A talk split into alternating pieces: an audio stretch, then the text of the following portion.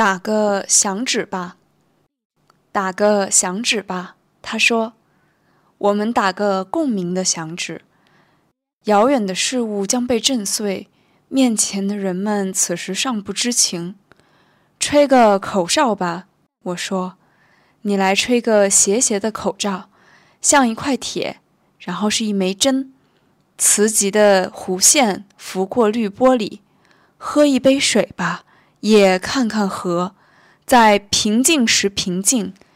不平静时，我们就错过了一层台阶。一小颗眼泪滴在石头上，很长时间也不会干涸。整个季节将它结成了琥珀，块状的流淌，具体的光芒，在它背后是些遥远的事物。漫长的季节，打个响指吧。作者：班宇。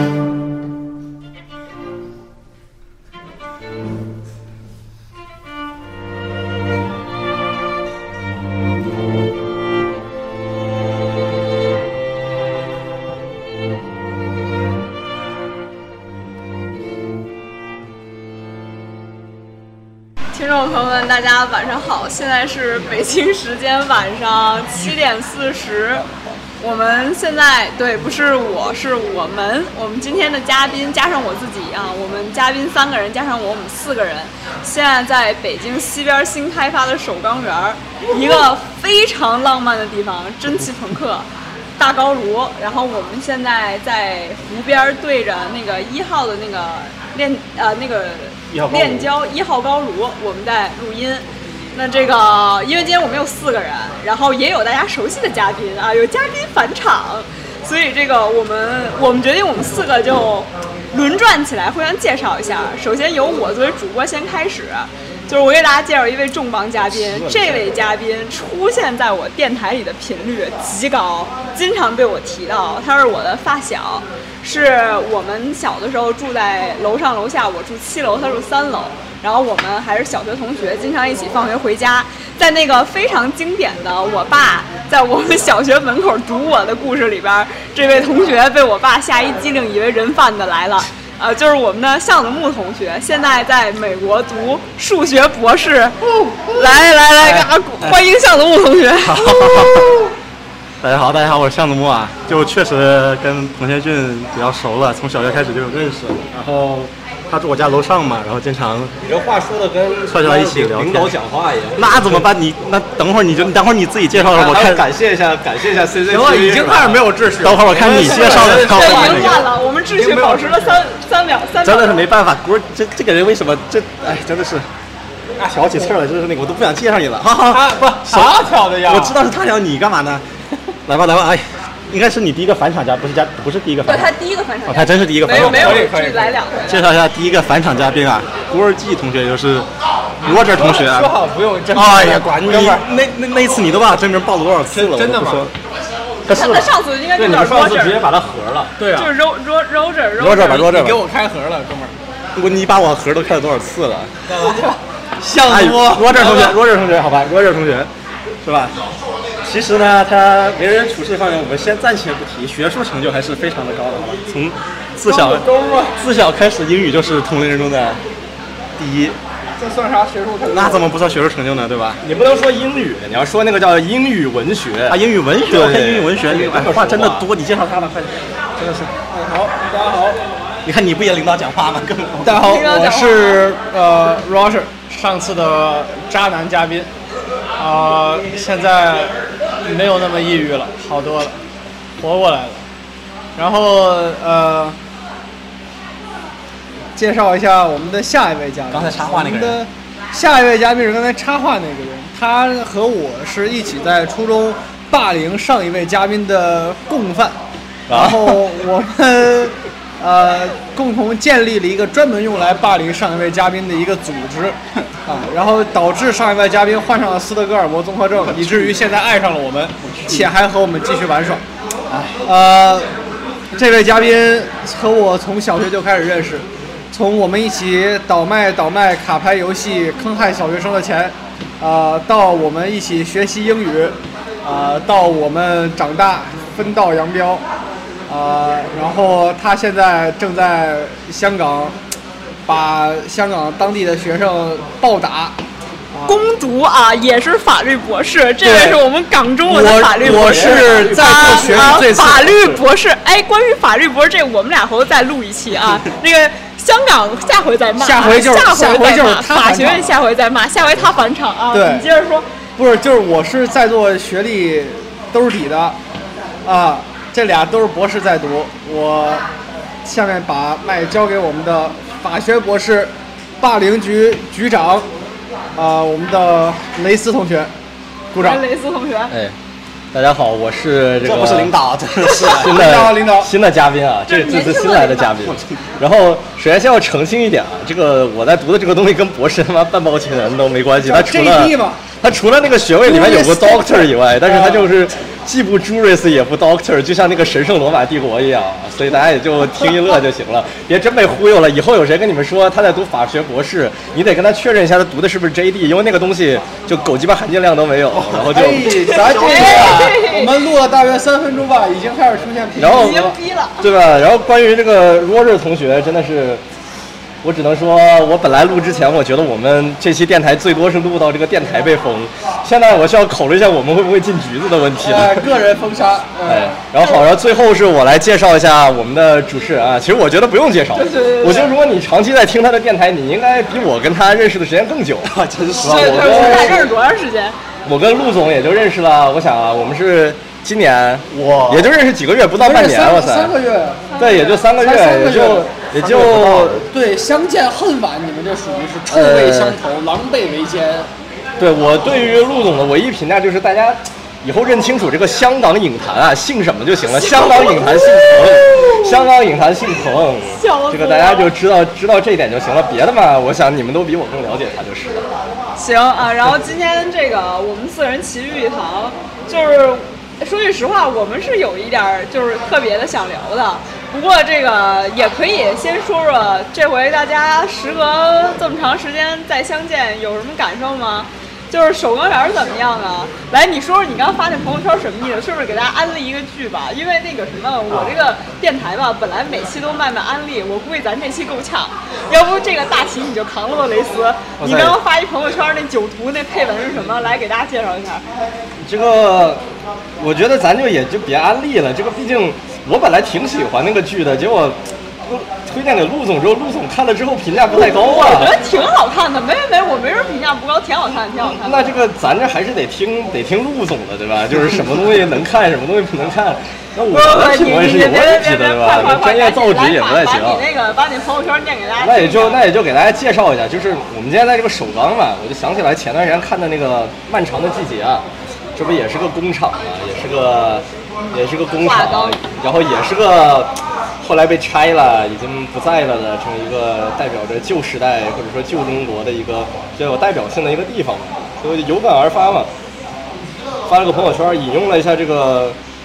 这里面那个男主写的一首诗嘛，就是那个什么打个响指吧，他说我们打个共鸣的响指，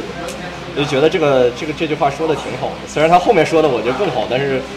对，其实反正豆瓣上也有很多人说，有有一个我特别同意的观点，就是《漫长的季节》里边这个年轻的少年，这个男主，他长大了之后就会成为贾平，呃，就会成为双雪涛或者贾樟柯那样人，就是他会扛起，就是关于这种有点中式的东北的那种废土的那个文学的这个大旗。但是我觉得这个雷斯这个朋友圈发的特别好。因为所谓朋友嘛，就是打一个共鸣的响指，而且身处这种，哎哎，响了吧，响了吧，大家听见说是打了一响指，就是这个，而且尤其是在钢铁厂这种地方，我觉得它在在我的想象中是有回声的，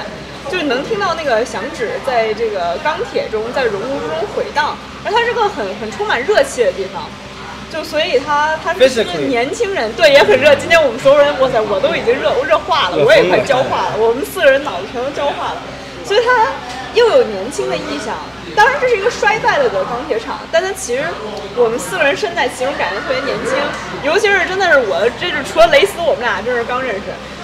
我认识 Roger 和向木都是真的是从太年轻了，都不是年轻，是年幼的时候认识，所以我觉得这个是一个回响了多年的共鸣的响指。啊，所以今天这也让我格外的震撼。像那个《漫长的季节》这个片儿，就是大家已经吹烂了，大家对对人人都在吹，所以我我觉得大家啊可以那个搬个手机或者搬个平板到这个首钢新开发的这个园区来看，我觉得还能看出一种四 D 的环绕的感觉。实景观看是吧？对啊，实景观看是实景体验。然后呢，今天其实真的想想讲的呢，就是这个是什么呢？我们四个吧，凑齐了北京的三所，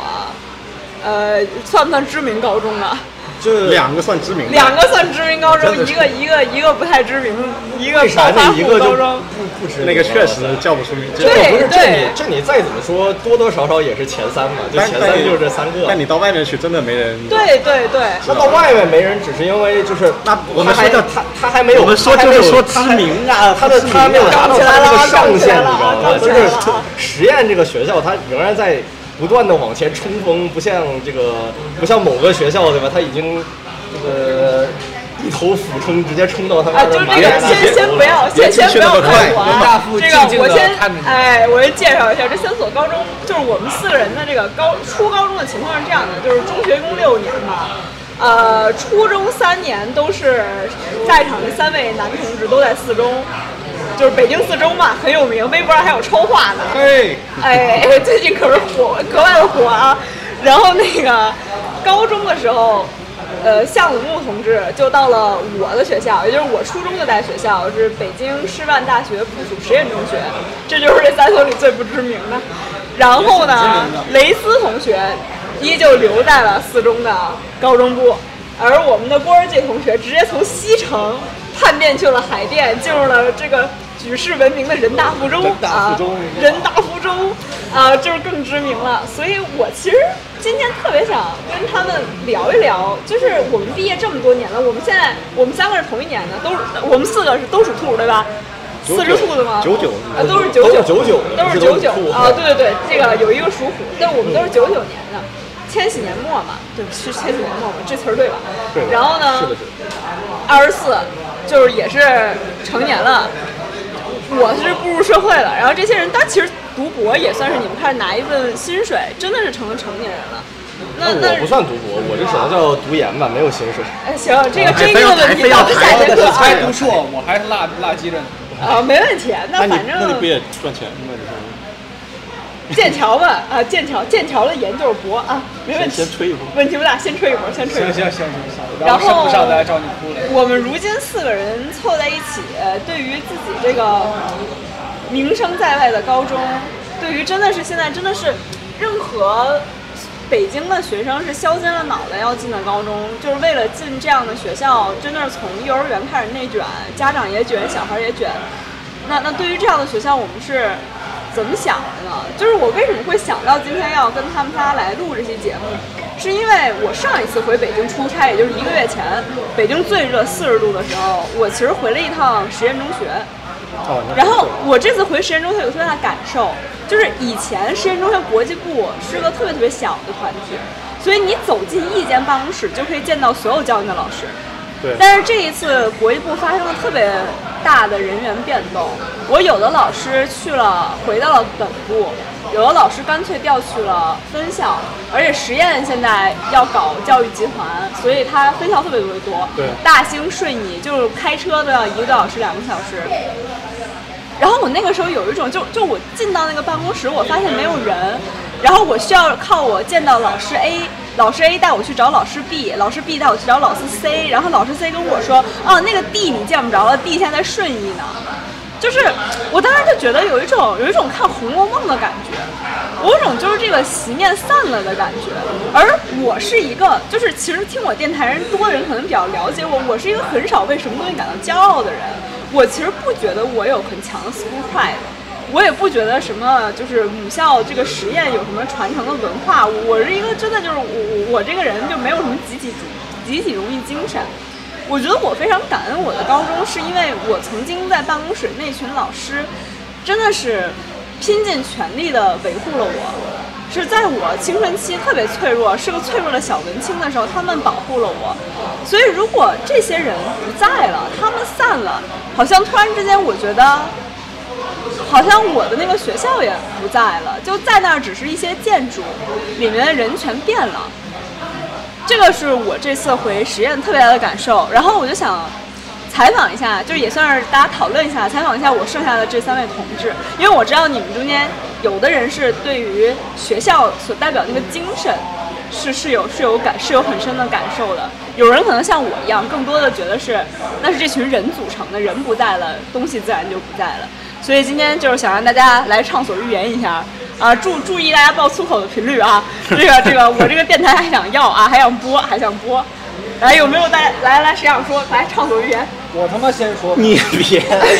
这一上来就开始，一一上来就开始了，来来来，不被封就成功了。那个今天这个主题，我觉得。我是我，因为跨了俩区嘛，啊，变就感觉是多多少少都见了一点。呃，一开始上四中，说说这个，我这个思路很混乱。我先说我最近想回四处看一眼的事儿。嗯。正想回四处看一眼，不让进了。然后就一个当时初二的班主任，然后出来接我们，然后我们在校门外一个没开空调的传达室里面待了一个小时聊天。然后我们翻着初中同学的作业呀，看那个新初一的暑假要做的预习啊，感触颇深。感觉他们好菜呀，就感觉没有我们当时，没有我们当时搞的猛了。我们当时这比赛那比赛，当然了，这应该这应该就是所有人都要做的，所以说可能简单点儿。但是就感觉。感觉大家都弱下来了，我这个有点缅怀 good old days 的感觉吧，就非要说自己这一辈儿最强一一辈儿。但是我们当时那个老师也吐槽，说为什么？因为双减，没有课外班，然后也不让，就也没有过去那些入学考试。Sorry，要把我剪了，让别人先说，我这嗝儿也得打。没事没事，你你你你继续，没事，你一边打嗝的时候。你你都没喝酒，你是怎么打出来嗝的？你是？哎呀，就是我我们老师就说入学考试取消，各种东西取消，小孩儿其实已经没法去做区分度了，就大家进大家进来，然后努力学习，但就那样，跟我们之前像。像木制的，我们之前小学数学比赛，打这打这杯打那杯的，是啊，对啊，杯啊，北京市，对啊，就各种你都得拿点奖，你才好意思去是四中这种学校。我插一嘴啊，正好让他打会儿嗝。就是我小的时候跟向子木是一个小学的，然后就是他不是从小就别人家的孩子嘛，就是这数学特别好，然后我不是数学特别垃圾嘛，就是就我记得向子木也是参加一个什么数学比赛，然后拿了一奖，然后参加了一个采访。学而思杯吗？学而思杯啊，对对对，就是背面有那个机构的那个名字，然后然后有一个记者采访他，然后我还专门去找出视频来看了，然后当时我第一反应就是好严重的背稿痕迹啊，就是我我没背，我背没背稿？我不记得了。你真的从第一个字背到最后一个字，我告诉你，你不要否认啊，真的，我那可能超级严重的背稿痕迹，而且你跟那个主持人明显你提前知道他要问什么。那应该是跟我串通过了，那就是。对，你们俩那个他那个想一想应该就知道了。特别失败，你知道吗？就应该是串通了。就像是一人手里的稿，然后他们俩连个气口都没留啊！对对对，就直接就这么这么念出来了。他问我直接回答了。对对对，就是我觉得我们那会儿还是，就我参加课外班少，我大部分时间在医院。但是像 Roger、像向子木，我估计雷斯也是，就是都是真的是在小学阶段，那是万里挑一出来的。但根据 Roger 这个感受，我其实觉得现在小孩也挺卷的。我前几天因为有有有有朋友的有朋友就家里的朋友嘛，这个带着现在刚上初一的小孩儿，就是来港大想要看校园，就是港大的破校园对。然后呢，那个小孩现在也在实验，就那天来看校园的几个孩子都在实验，然后他们也就是那种真的是巨卷，就是现在已经成了一个军备竞赛，所以我觉得这个其实挺。挺神奇的，就是一方面老师们仿佛感受到了双减给生源带来的影响，另外一方面我感觉似乎年轻的小孩又是越来越卷了。他们就说西城考不过人了，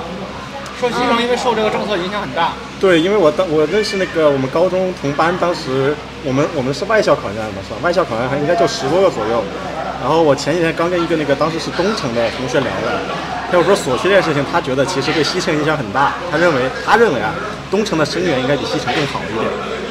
他是这样说的，所以确实有这个影响。所去双减什么各种，对西城说就考不过人了。考不过东城，东东东城都没考过，所以对，别提别提海淀了。海淀更不用想了，所以确实。但是你说那个也也是，就是小孩现在就有不同的那种卷法，对，不同的卷法。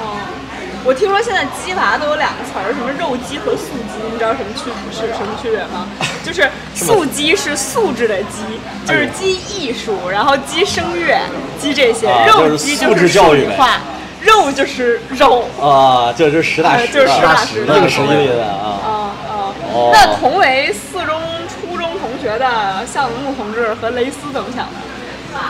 我们当时我想想，其实。我是觉得学校这件事情，我也没有什么 school pride。说说说到底，因为我觉得好像我读的每个学校到最后可能都不能说没什么。我对学校本身一直都没有什么感情，因为我觉得可能你那个学校所谓的名声或者打的教育理念，到最后其实很多时候都是个幌子。但是我觉得人和人之间，你在学校里结识了老师同学，还是最实在的嘛。所谓人际关系这方面，可能是你从学校能带走的最后一点东西。而不是说你从学校真正能够学到什么精神这一类的，我觉得不能说不现实吧，但可能确实，嗯，没有什么值得称道的地方了。当然，我一直没，我其实我想，我这几年我回去也基本上就是见老师嘛，见当时教过老师，然后跟同学吃饭也是跟我当时认识比较熟的同学吃饭，所以，啊，所以我对学校的感情，对母校感情可能就是最淡薄的那个，在所有人中间应该相对来说。对，我我觉得这个其实跟我也很像嘛，对，就是人如果还是人，其实到最后是，你看，就比如说他们说什么，当时国际国际部好像是不是修了个新楼什么之类的，那跟我们也，对，跟我们也没什么，全搬了，对啊，跟我们就没有什么，跟我们什么关系都没有了嘛。但是我们再回那个东展去看，可能看到东西还是一样的，有可能。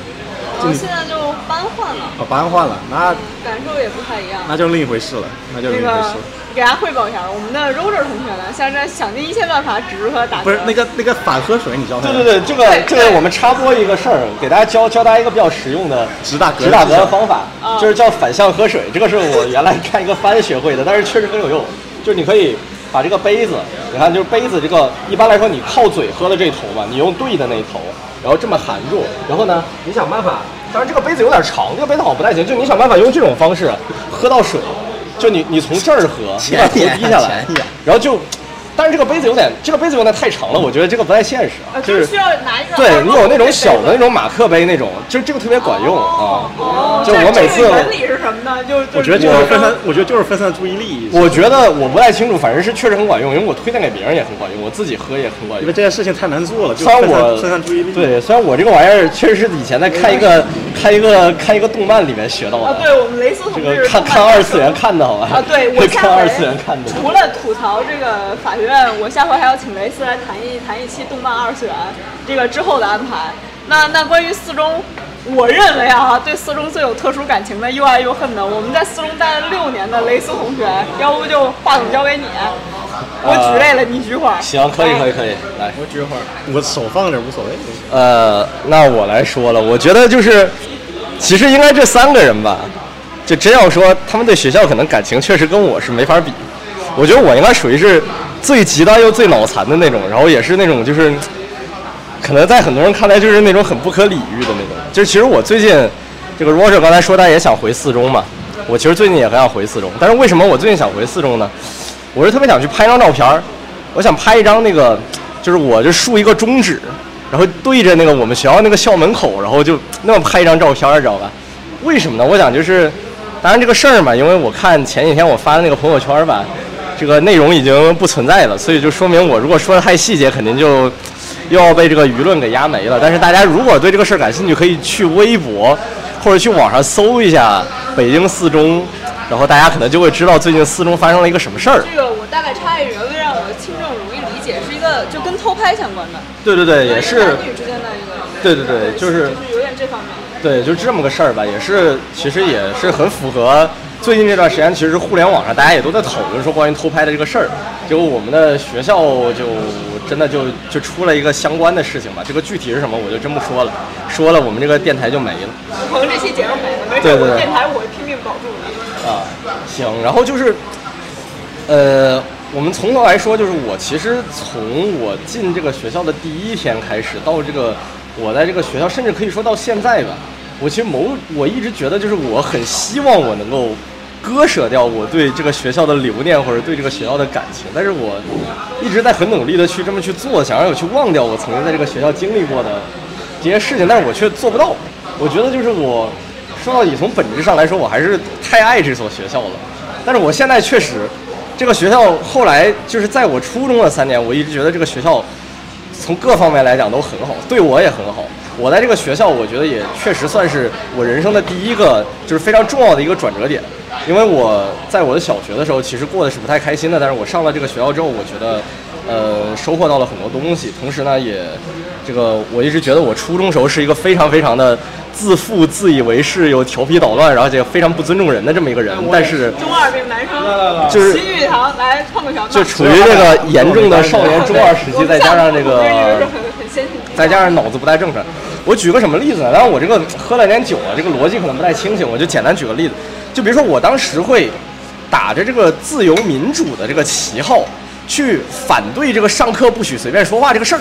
我觉得就是我们老师讲了一个东西，我很感兴趣，但是。又和这个可能这个时候老师又不想让大家发言，那么就是我有权利和我身边的人进行这种学术讨论。在当时，当然我他妈现在知道了，那他妈就是就是说废话。但是呢，我当时我自己我美其名曰我说这是学术讨论，就这么个事儿。所以说，哎呀，我觉得就是我那会儿吧，我觉得就是这个学校这个老师啊，还有同学能容忍我那个性格，我现在想来就这帮人那绝对是好人。因为如果是我现在看到那个时候的我。我绝对会把我自己揍一顿，这个是毋庸置疑的。然后就再加上看到初中自己都想把自己揍一顿。呃，但我觉得我是格外这样，就我真的觉得，当年的我绝对是我现在最讨厌的那一类人吧。等下了麦，我跟你慢慢说。继续。对这个真的就是这个这点，我特特别有共鸣。就是我我因为他是十四中的嘛，我其实至今对于我在实验度过六年都特别特别的感激，就是因为我跟他不一样，他是觉得自己那六年不好。我是觉得那六年是我精神和身体上，当然就是我听我节目的人都知道，我我我是身体后来好慢慢好起来，那是我人生过得极其极其痛苦六年。真的那个时候我有非常严重的，就是介于哮喘或者是某种就是呼吸道疾病之间的东西。你真的永远都能课上听到我，但是真的从没有任何一个我的同学。就是向我指出过你这样影响到我，或者是没有人把这个拿出来说，而真的是在那六年，我能感受到你当时又不好看，瘦瘦小小，像非洲难民一样，病得像小病猫一样，但仅仅就是因为你会写，你能写文章，你能写诗，然后你受到了真的可以说受到很多人吹捧，受到很多人的保护。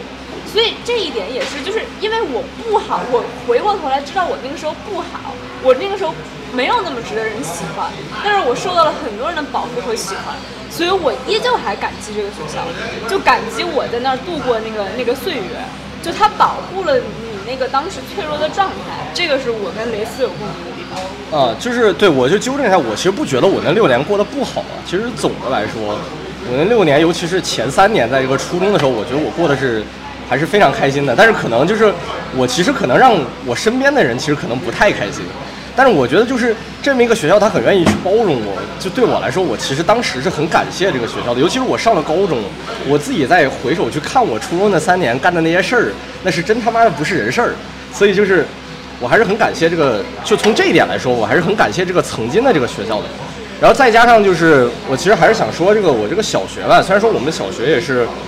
呃，我就说我跟 Roger 是一个小学，宇宙级小学，实验二小。对，这个世界第一小学，不用遮遮掩掩。这个学校，这个学校确实某种意义上，就是它从这个学校所占有的资源，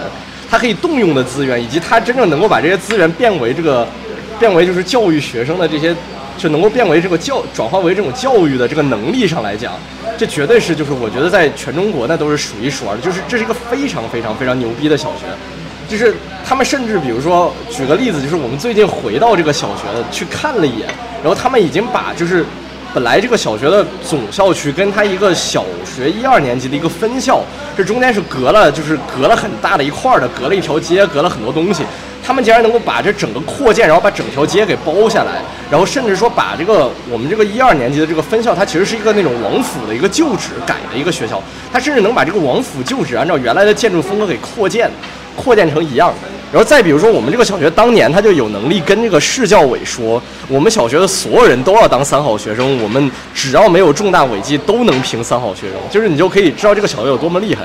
但是呢，顺便一提，等会儿啊，我跟向子木同志，就是这个餐桌上俩人，Roger 和雷斯是实验二小，我跟向子木来自一个叫实验一小的非常尴尬的学校，一太尴尬。向子木，你有被人问过，你说你是哪个学校？我说实验一小，他说二小。对，是这样的。我觉得在知名度上，二小比一小已经不知道超出多少倍了，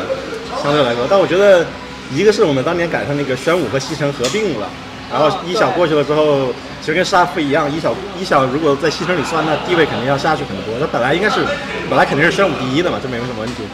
那就是因为西城这边有十二小这个八个级别的存在，所以一小地位肯定肯定没有那么高了。但我觉得一小其实该做的都做了吧。从小从一个小学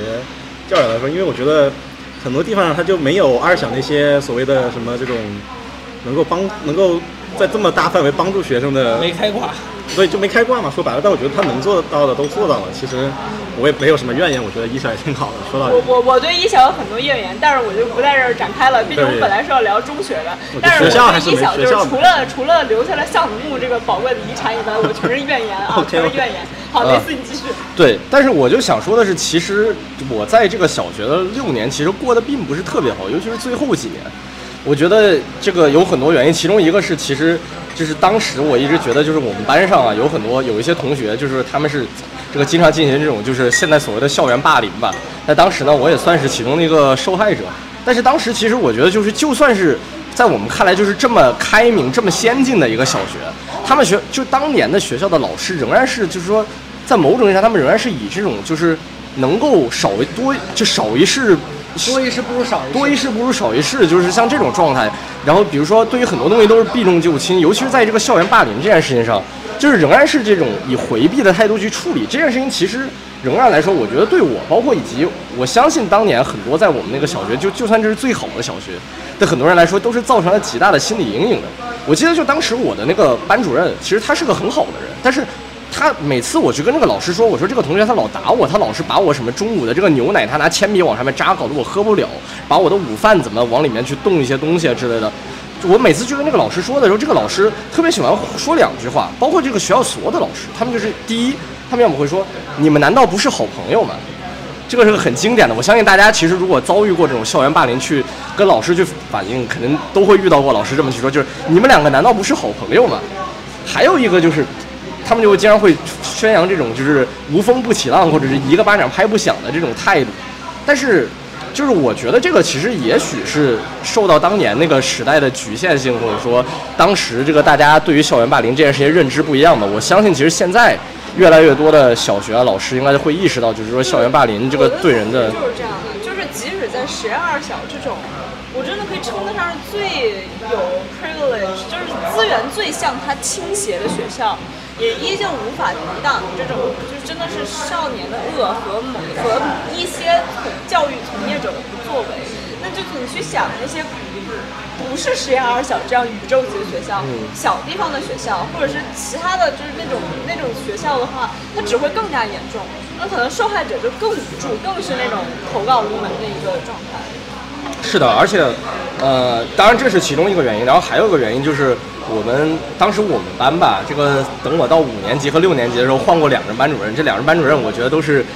这个真的算是烂中烂中烂。第一个呢，感觉是有甲亢，这个天天就是砸学生的水壶、摔学生的书包、砸自己的杯子，在班上就是怒骂，就这么个老师。其实我就很难想象为什么这么好的个学校能有这个老师，但是 OK 运气很不好，很没逼，就抽抽卡，抽卡就抽到这么个人了。这是我的五年级，然后至于我的六年级，那就换了一个。一个所谓的特级教师，一个老老师，但是他却极度的势利，非常的这个势利眼的这么一个老师，然后就是把所有的资源和照顾倾泻给那些家里就是有一定的背景或者说有一定权势的这么一个家里的学生，而不是给就是而不是这种一碗水端平一视同仁，非常非常的这种偏向。四中上初中以后，这些情况就突然间全部改变了吗？我也不能说全部改变吧，但是我觉得就是至少在当时，我其实尤其是那会儿是年少中二嘛，我其实抱着一种就是说我要与全世界为敌，所有人都是我的敌人，我不准备交任何好朋友，我就是要专心搞我自己喜欢的事情，我就要孤独的什么风中一匹狼，这么过完初中三年。但是我觉得就是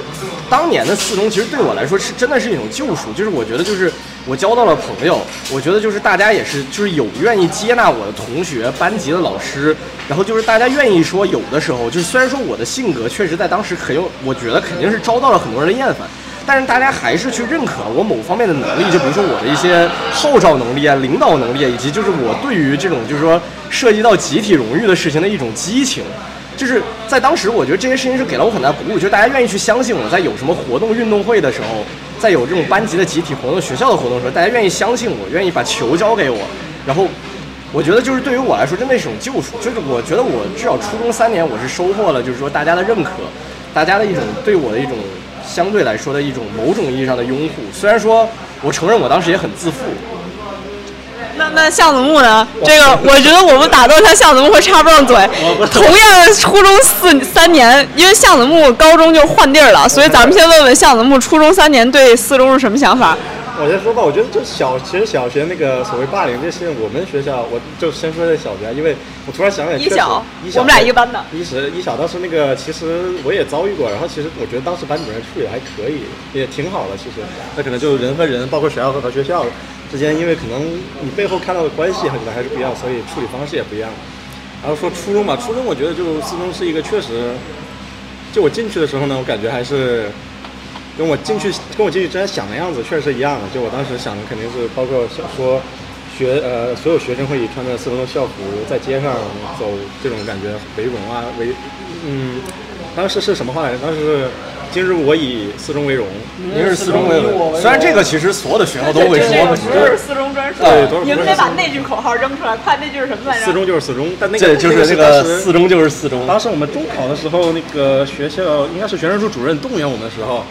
呃，想出来的一句，感觉其实现在想没什么营养的口号。其实我觉得就是更好的总结吧。虽然说我们学校其实并没有真正的说一个老师或者一个校长在讲话的时候说过这句话。但我觉得，就是至少这个学校从表面上向大家宣传的一种思想是，就是要么叫做天下为公，要么就是我们引用这个我非常喜欢的《三个火枪手》里面的那句，All for one, one for all 嘛，人人为我，我为人人，真的是这种，就是说。他当年真的是让很多人都信信任了这句话，都相信了这句话，相信就是我们大家只要共同的去贯彻这句话，我们是可以实现的。就是说，还不是那还不是因为入学的时候直接让背那个训诫嘛？训诫里面其实体现的对，包括训诫里就是这个呀。但是我觉得就是不光是这个，是当时学校的老师啊之类，就是说无论是在教课方面，在教育学生方面，以及学校给我们办的活动方面，确实是你能够说从至少从表面上你能够去感受到这些东西吧？那确实，至少对我来说是这样，因为确实。对我来说，真的是救赎。在对，我也觉得会，确实，呃，不能就我可能感受没他那么深吧。但他现在这么说的话，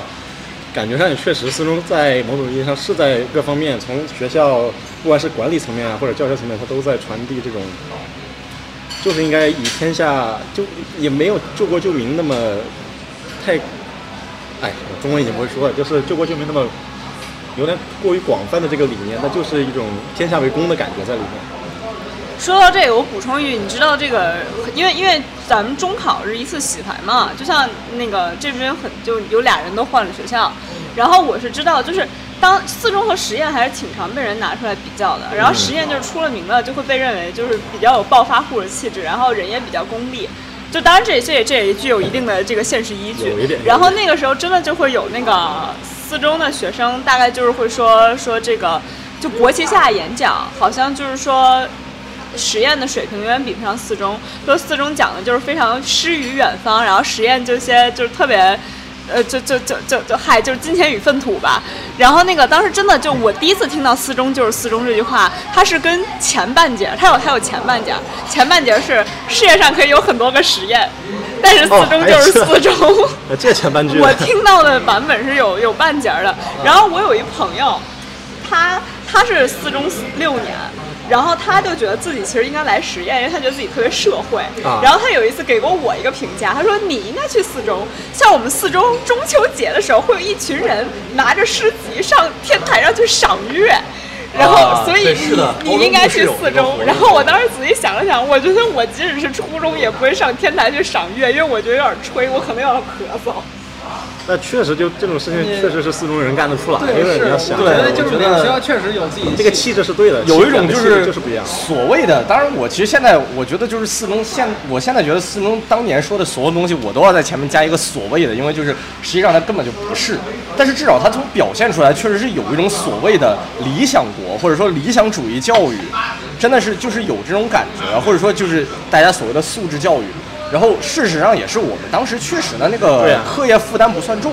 呃，确实周末也不加课，所以大家确实注意大家的言辞啊，这个我的听众可能有非北京地区的，对我就是咱们四个挨骂已经是注定的事情了。那没没事没事没没事，这个这个你要这个这个我就只能说骂就骂，就骂骂骂这个这个确实是该骂。这个事情这个事情是这样，我等会儿我会具体就是我也会聊一下最近大家就是说网上很多就是说关于就是说这个北京人受到了北京的这个教育资源问题，我也会发表一下我的一些想法。但我的整体逻辑是，那确实是该骂，这个我们也不得了便宜卖乖，确实是这样的。对，这个也是我今天想做这个电台一个特别重要的原因，就是我觉得就有个词叫祛魅。我最近为什么想到这个，是因为其实香港人更信这一套，香港人更执着于把自己的学生，就把自己的小孩儿送进精英的男校、精英的女校，这个保罗，那个这个 Peter，那个保罗，这个圣保罗，这个圣 Peter 这样的学校。然后有的时候我真的就会跟我身边人说，其实真的有必要在你研究生申请博士的时候，把写上你是哪个高中毕业的吗？就你们四中人这么干吗？这太奇怪了。但你想，他说过那个人大附的校服是可以当正装穿的呀。对，这个哦，是对，确实。这个我来，柔柔来来讲一下是人大附是这样的，我我因为高中时候经常打辩论嘛，我现在还在教辩论。人大附的小孩在当时不仅在辩论上，模联、商赛一切，至少因为我是留学的嘛，我知道就是一切留学有关的这种比赛上，所有需要正装出席的场合，人大附的学生都有一个专利，就是人大附学生可以穿人大附校服过去，然后没有人会觉得这是个很奇怪的事情，大家都会看到这个校服就觉得 OK，这个东西就比所有的正装都更加正式了，更加震慑人的心魄。啊，当时就是我记得特别清楚，就是辩论全国赛，全国赛这种场合，大家一般第一天开始特别正式正装嘛，一开始就有几个很厉害的人大附的队就穿人大附校服打，打完了然后进去，第三天才开始换正装。就是这种时候，我觉得这个 underdress 就是一种一种权力的体现。就当所有人都要穿正装，你穿个校服，然后你就已经凌驾于其他人之上的时候，这是一种权力的体现。然后这人不止在高中出现，就在上大学的时候，我也见有人在大学里边去美国上大学啊，注意。啊美国，上大学在大学里边见着过人大附校服。哎，我也见过啊对吧真的就是同时，实验作为这中间最不知名的学校，实验的校裤就是一条黑色的朴素的运动裤，还特别薄，所以它只出现在一种场合，就是所有实验毕业生学车的时候都穿那裤子，就穿完之后直接扔了。然后对，呃，说起这个校服这个事儿，其实我也想说，啊，这个当年真的是我，我记得我当年四中六年，那真的是穿了六年的校服，真的是每天哎，无包括周末放假那也是天天穿着四中的校校服真舒服是，就是舒适是一方面吧，它穿着确实就是你不会有不适感，所以你愿意穿这个校服。但另一方面也确实是就是自己心中的这种就是 school pride，或者说这种莫名其妙的。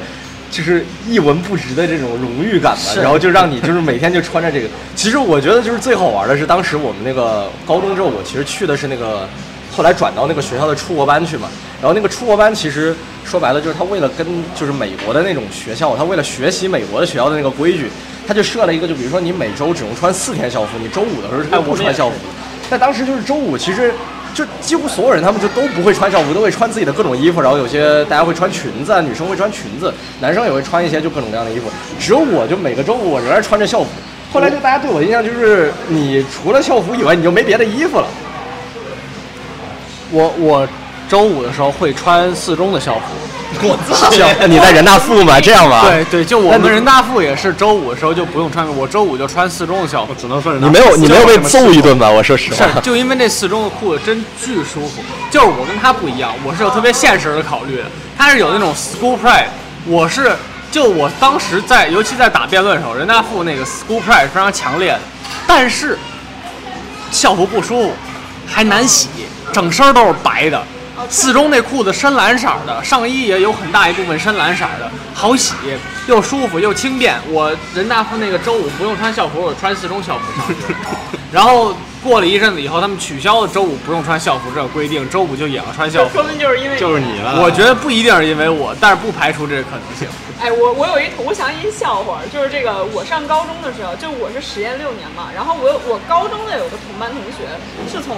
八中考上来的，八中是西城另外一个也是很优秀的学校嘛，嗯，然后那个男生后来也跟我进了同一所大学，我们都是纽大的。完了，这个男生有一次在纽大，我们两个人一起吃饭的时候，他说了这么一句话，他说就说到这个人大附爱穿校服这个事儿吧，我觉得如果你上了大学还穿高中校服有两种情况，一种是你们家揭不开锅了，第二种是嗯哼，就是消音，嗯哼，就是纯什么什么，就是纯嗯呃哼。是这样的，我非常认同，就是嗯和我当时呢就是嗯和。我觉得你在一个究极精英的学校，你就是觉得老子天下第一，那这种心态放到一个非高中的环境，就一个成年人的环境，你就是个嗯哼。说实话，真的，你如果知道这个学校的人看到那个校服是会有点压迫感的，多少你会你会下意识觉得这人可能确实有点东西。你参加数学比赛，你那看到我那我这个东西缺对，那肯定人大我要看人大附，那我压力剧增，好吧，真的。其实我当年反正参加一些校外的活动吧，也确实我当时也会特意，比如说穿一件那种比较明显的有北京四中字样的衣服，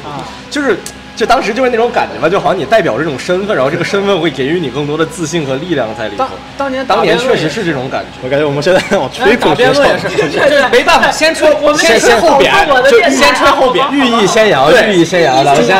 先把该吹的吹了，最后就开骂。辩论圈就直到我拿全国总冠军那届，人大附连着拿了三个全国总冠军，这都不是 like 北京拿了三个，人大附这一个学校拿了全国总冠军，连着三年。所以说，当这个事情出现的时候，你在任何一个辩论的场上看到人大附校服，对手直接尿裤子。哎，真的，我认识所有人民大学，就正经的大学毕业人跟我说，他们是人大附中附属大学。哎对对，是是啊是的，啊真的就是少壮不努力，老大上隔壁。就这是人大附的名言，少壮不努力了怎么着？上耶鲁，看见没有？对，你们啊这去耶鲁，努力了上耶鲁。你努力了也不一定上得了耶鲁。不是我那哎哎，不不不，是，但真的就是少壮不努力，老大上隔壁。就大家就是人民大学不是什么差大学，那人民大学正儿八经好大学，对吧？咱们今天这个节目不是正儿八经好大我学今。天这个电台一定会被喷上。但是问题是什么？这个正儿八经好大学，在人大附的学生眼里，就是一个不努力的一个差的一个结果。就是这然后个确实吧，我觉得就是北京的其实很多重点学校，甚至就比如说不光是，其实不光是说四中啊、实验还有人大附，可能还有很多别的学校，就是他们都是那个升学率里面那个九八五的那个录取率，那简直就是高的离谱，就属于是那种你让一个外省的人看了一看了一眼，他可对，能恨不得拿把刀把你砍的那种臭不要脸的。北京户口啊，这就其实大家口下留情就。是臭不要脸北京户口以及这种教育资源的垄断，就是其实是，其实这个事情是很可怕的。你现在想来其实很可怕。虽然说我其实并没有吃这个红利啊，我直接出国了，但是感觉就是可能更不要脸的一帮人吧，直接润到国外去上。对啊，有钱往国外润。对对对，就是感 感觉就是更臭不要脸的那一类人。那是的那那你们现在觉得回想起当年年少轻狂的自己，你们觉得就是会不会有一种可能啊？就就就我只是一种想法，就是这跟你上了一个是否精英的学校没有关系，会不会就是那是人生那个年龄阶段就是那样，就是人就有一个阶段觉得我天下第一，因为不是有一种说法吗？说人的我现在都成长觉得我天下就是。你没成长，你差不多得了不。是说人成长就是先意识到自己的父母是普通人，最后意识到我是普通人，就是我不是宇宙中心和我父母不是万能的，嗯然后最后意识到我是普通人，这个成长的过程，就是会不会就是你说这是一个互相助长的过程呢，还是说我觉得你要抱着一个心态，你呃才有可能进到那个学校去。我其实不太认同这个吧，因为我觉得我当时上四中其实有点像是那种就是运气很好，因为我其实小学最后两年呢有点灰头土脸的那种感觉，就是当时至少我从小学进入四中的时候，我从来不觉得我是一个牛逼的人，或者我不觉得我是一个成功者，我一直觉得我是一个失败者，然后恰好运气比较好，然后这个参加了四中的那个入学考试，考得还不错，四中把我给录了，就是仅此而已。上了四中确实有一段时间比较膨胀，有一段时间很自负、很自命不凡，但是其实。我觉得我很早就意识到了，我其实并不是天才，就是尤其是我身边有像向子木跟 Roger 这种，就是一个是数学天才，一个是就是在英语文学这方面是个天才，而我其实真的来说，我并没有什么特别擅长的事儿。就是其实我认识的太晚了，你认识我就会发现你好歹占一身体健康万事如意。那那说实话，就是我只能能看见一个五年级出师级的人。对，你想这更对更离谱。我小时候特别喜欢文学的时候，看您五年级出师级，对我打击可大了，你知道吗？笑死我！而且更重要的，其实也是就是有，甚至说身体这一点嘛，我其实一直以来，虽然说我肯定跟就是真正的说身体有那种就是重大疾病的人没法比了，但是我也一直不是一个什么体体育。体育就是那种所谓的体育学霸呀，体育健将啊，就感觉是那种体弱的那种，就体育成绩一直是不怎么样的人。也不能就跟正常人比，我的体育成绩也一直不好。我也而且我也经常会生病啊，这个我也不觉得自己是一个身体多健康的。四中这六年，因为我觉得这一点向子木和周日肯定没有，他们到哪儿啊，那都是凤头。你在四中有当凤尾的感觉吗？我肯定倒也不是凤尾。就是凤尾肯定不至于，尤其是初中时候，其实肯定不至于，不然我也不可能能就是正儿八经考到这个学校高中。虽然说是提前签约吧，但是就是我肯定不是凤尾，但是我肯定不是那个凤头，就是这是不可能的。我其实就是就是我可能一开始还有点这种想法，到后面其实越到后面我就越意识到这一点了。但是我一直以来就是我有一点是坚信不疑的是什么呢？就是我觉得。四中呢一定是最厉害的，这个学校一定是最牛逼的。然后就是我要想尽一切办法能让我自己留在这个学校。如果我，尤其是我到后来，其实因为我初中一开始啊，其实我呃也不太会学习，甚至本身也不太想学习。然后就是也有的时候也因为又有点小自负吧，然后就成绩其实不太好。我其实到后面为什么我最后一年我就是愿意说多花一点时间在学习上去努努力考考试，是因为我就是。觉得就是说四中是天下第一，而我一个人，我这这个曾经都是灰头土脸的，我在这个学校收获了我的一切，我成为了我想成为的那个人。那么就是如果我高中不能再在四中继续读的话，我觉得我的人生就结束了。必必须要来讲讲，那那来来讲讲你对于这个高中所以我就深信不疑二位的这个态度，快快快快！那不是我听了很多遍，就是再听一遍。那我先就说完，我就说我就对此深信不疑嘛，所以我最后才能上这个学校。所以我就觉得我一直是很信任的。好，那我们现在说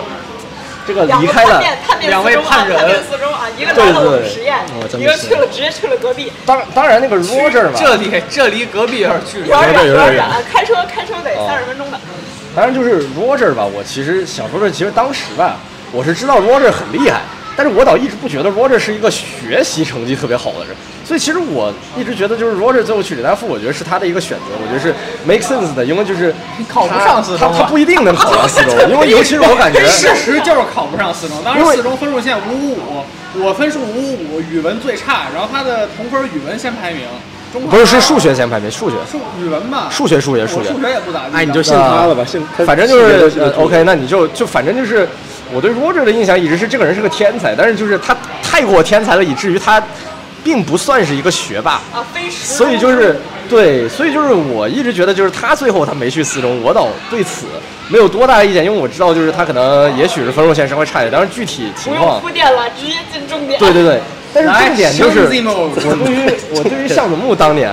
我其实当年是很不理解的，因为就是不理解向子木那是那是绝对的叫做传统学霸，传统学霸对正牌学霸，那是王王道学霸，那就是那就是靠这个自身，就是又有才能，又有又努力，又认真又勤奋，然后又正经，也从来没违过纪，从来没违过纪，然后就是各种方面都是那种就是绝对三好学生这种人，我就不理解这种人为什么他最后他就没上四中高中部，他中考的分数线遥遥领先四中的分数线，遥遥领先，最后压他。以他个人的这个理科成绩，他绝对能分一个很好的实验班，但最后就没去。他出走去了实验，在当时啊，咱们这会儿都有回声了，天哪！你有一回声，哎呀，掷地有声，掷地有声。哎呀，别好捧好捧好捧，我只能说好捧我。我这个屁话比较多，大家多见谅。OK，但是我觉得就是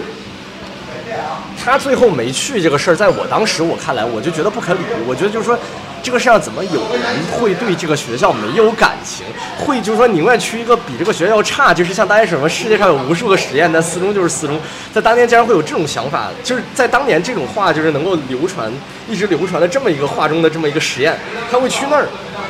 不理解。我不理解，然后甚至就是说，当时其实我就是属于那种半调侃的，当然我如今啊也在这里就是对这个声音表示深深的忏悔。你 真是我们半调侃的，当时我还有几个人，我们我们会管向永木说他去实验就是利益熏心啊，什么义薄云天难敌利益熏心，利益熏心，我有什么？还有还还有甚至说他是什么实验的太监这种话啊，就是我们当时甚至会去说这种话，说他是叛徒。叛徒，但其实。呃，这个事情当然还有个更搞笑的是，我们曾经有一次，就我们几个人在那个，还偏挑在西单时，对，我们当时在那个西单西单去玩，在西单玩的时候，然后当时西单其实离实验很近嘛，那边有很多实验的学生，然后我们当然这个这个事儿倒不是我干的，是我的另外一个朋友干的，就是我们当时在那个下那个天桥的时候，大家不知道怎么回事就玩嗨了，玩嗨了之后就有一个人突然就是用手指了一下向总木，然后大喊了一句“实验的太监”。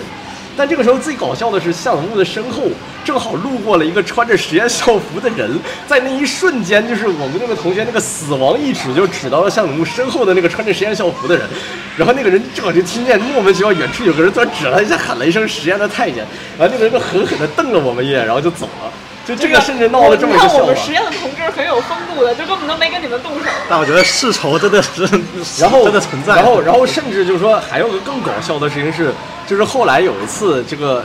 就是四中当时有那个贴吧嘛，就北京四中吧那个是初中部还是高中部，我忘了。反正那个贴吧里面当时有个人问了一个问题。然后向子木当年作为一个贴吧老用户，天天上贴吧网上冲浪，他正好在那个帖子就在四中吧的那个帖子下面回复了那个人。然后我当时又不知道为什么，恰巧看到了向子木在那个底下回应。然后我当时还就是以一种就是其实当时更多来说是那种好朋友之间互怼，但是是在那种公开场合做嘛，就其实挺不应该的。我在底下发了一句评论说：“你他妈的还有脸上四中吧？你个实验的傻逼太监！”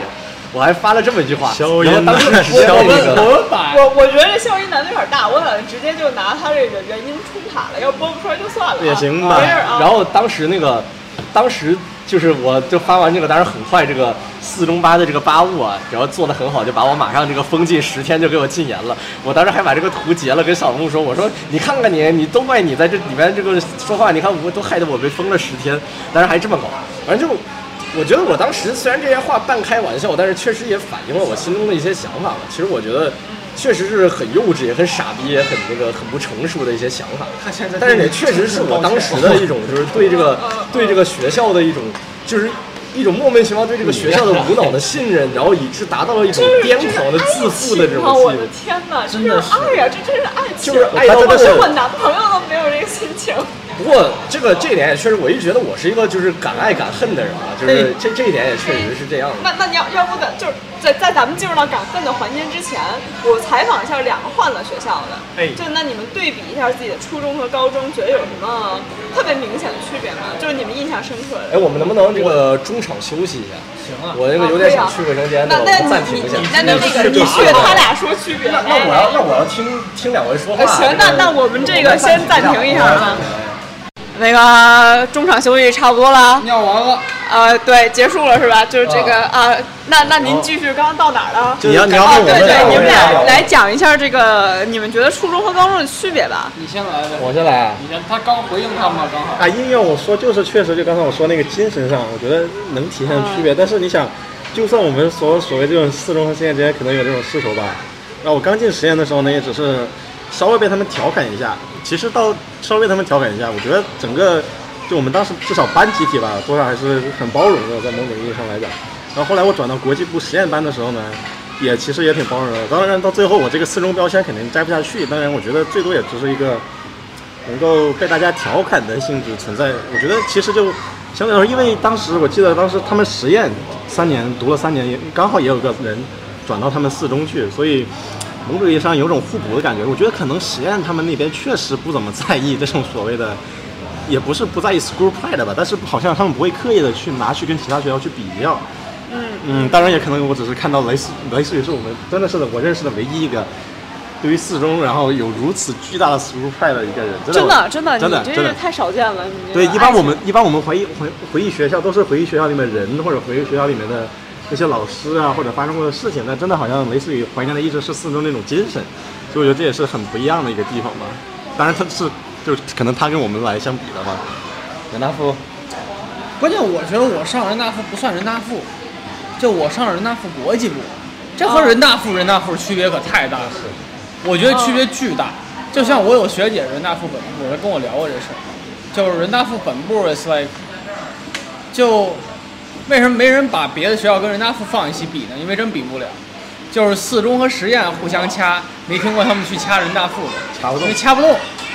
就是对对对，你们有附属大学，我们都没有。哎，但是我们这哦，但我们咱不敢说们没有附，属教育部是吗？咱就是我们不敢说我北师大附属咱们，咱们只是北师大附属的。那是啊，对吧对就是是对对师大实验就是就是人大附它就是牛逼到这个程度，但是呢，我上的是国际部，那国际部呢就就很就很烂，为什么呢？这个我直接过渡到扁了啊，行，就正好它有好的啊地方，好的地方我就不说了，我直接开喷，就是它会它会让好的，它会把资源无限倾泻给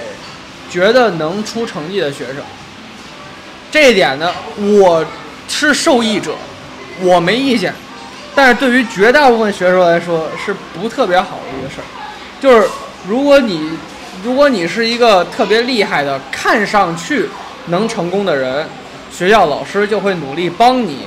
达成你成功的这个目标。如果你是一个看上去就哎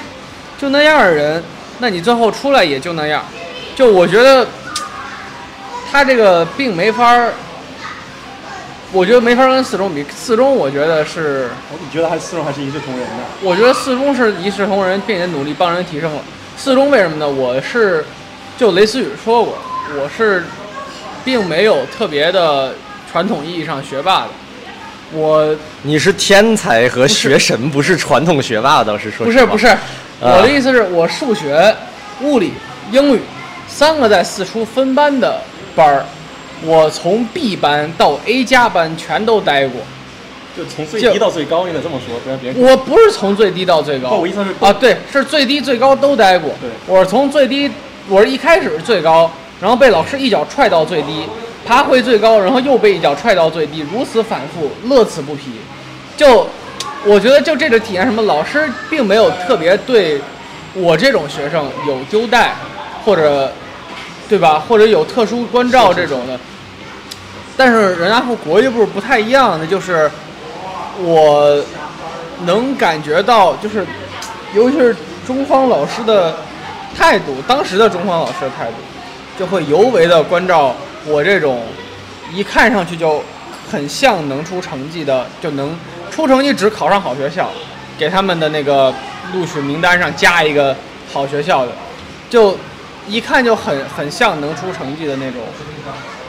学生，会倾斜一些关注啊。资源啊，态度都会好。来，我是见过老师对其他学生态度不好，我基本上从来没有过这样的经历。就是这，我觉得是人大附国际部比四中、初中既好又坏一点吧。好点就是我过得更舒服，坏点就是我觉得他对于绝大部分的 student body 并没法做到这一点。呃，我说我来这个解释一下啊，就是他说四中比较一视同仁，确实就是从初中那个角度，他那个角度来说，从那个角度去解读确实，但是我觉得那个事情其实一个核心原因是因为就是说，Roger 虽然是一个有才能的人，但是他并不符合一个学校在传统意义上追求的那个给他们刷 KPI 的东西，因为就是传统意义上一个学校最注重的一定是你的考试分数，你的这个升学的这个成绩。就是可能在当时吧，我觉得更多还是因为就是他虽然是天才，但是他对于这个学校在这方面其实他很难做出太多的贡献，所以我觉得他才会有一种就是说好像学校没有特别给我优待。而在高中，因为他去的是人大附的那个 ICC 嘛，就是出国部，这个就是对于出国跟高考其实是两条不太一样的赛道。出国的话就不光是成绩，而且它就算是成绩，它也不是传统意义上学校的这种考试，也是不太一样的考试成绩。而在这方面，它其实能够做到很好、很顶尖。所以就是这也是为什么就是人大附会去给他很多的资源倾斜，会去给他很多优待。呃，我觉得四中更多来讲，其实虽然我曾经也很长一段时间觉得四中是一视同仁。但是实际上，其实我从现在了解到这个学校越来越多的其实也不是。就比如说，他虽然说四中一直以来这个在成绩上非常能打的，是宣传的一个平均分儿，但是每年这个平均分儿中间就是说，为了达到这个平均分儿，就做了什么事儿？其实，呃，我觉得就是大家都知道，有很多知名的中国的各种各样的重点学校都会做的一些手段。嗯，四中也不是完全没有，我只能说，就是我就不具体说了。过路要开喷，你想喷什么开始吧，我连话筒都啊，好的，然后